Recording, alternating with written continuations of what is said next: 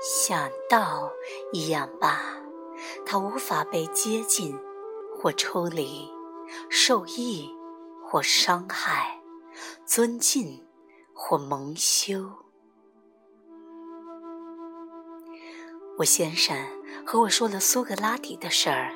苏格拉底说：“如果我有智慧，那仅仅是因为我知道我不知道。”我喜欢这句话。我喜欢苏格拉底帮助人们质疑他们的信念，并且当他该喝毒药的时刻来临，他愉快地喝了它。他没像他那亲爱的学生那样，无意识地把一个不存在的过去投射到一个不存在的将来，让自己感到害怕或悲伤。他没把自己认同为身体。当心离开身体，我们把它弃之地下，扭头而去。他知道，无论发生什么，现实是仁慈的。这样的认识将为所有人的心带去欢乐。我对他的哲学一无所知，但在我看来，苏格拉底似乎是一个热爱现实的人。如果你的心欢乐安详，你做什么或不做什么，你是活是死都无关紧要。你可以说话。或者保持静默，二者没有分别。有些人认为静默比说话更具有灵性，静坐或者祈祷比看电视或者扔垃圾更让你接近上帝。这是分离的故事。静默很美好，但它不比人们的说话更美好。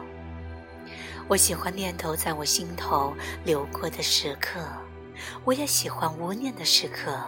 念头永远不可能是我的问题，因为我质疑过他们，并认识到没有一个念头是真的。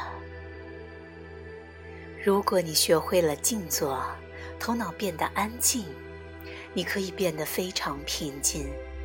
但很有可能，当你回到日常生活中，你吃了张停车罚单，轰！你顿时很生气。在事情按你意愿发展时，表现得很有灵性，并不难。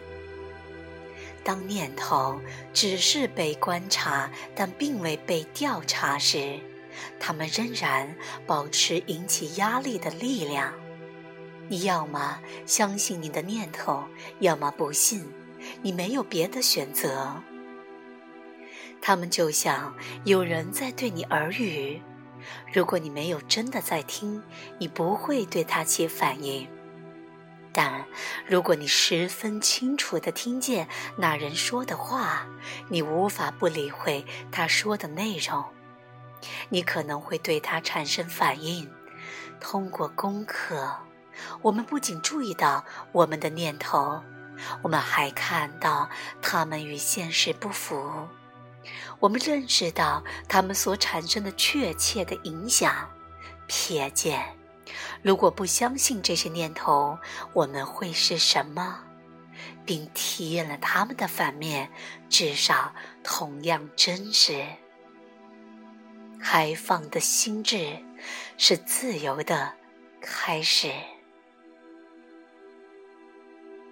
你无法放下一个有压力的念头，因为它本来就不是你创造的。念头就那样出现了，并非你让它出现。你无法放下不由你掌控的东西。一旦你质疑了念头，你并没有放下他，只是他放下了你。他不再是你过去认为的那个意思。世界改变了，因为投射他的那颗心变了。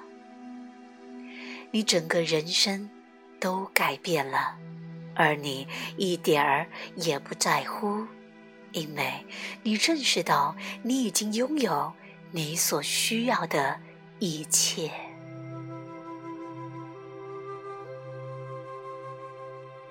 这超越简单的觉知用理解迎接你的念头意味着你可以无条件的爱他们。在你深刻认识到甚至连念头也不存在之前你可能一生都将被他们掌控，或与他们相斗争。当你静坐时，仅仅关注你的念头是有效的；但当你吃了张罚单，或你的伴侣和你分手时，它可能就不那么有效了。你能够只是观察你的情绪而不受影响吗？我不这样认为。在我们做到之前，我们做不到。当我们深入内在，真正用理解来迎接那些念头时，念头改变了，他们已被看透。如果他们再次出现，我们仅仅体验到清晰，一种包容所有一切的清晰。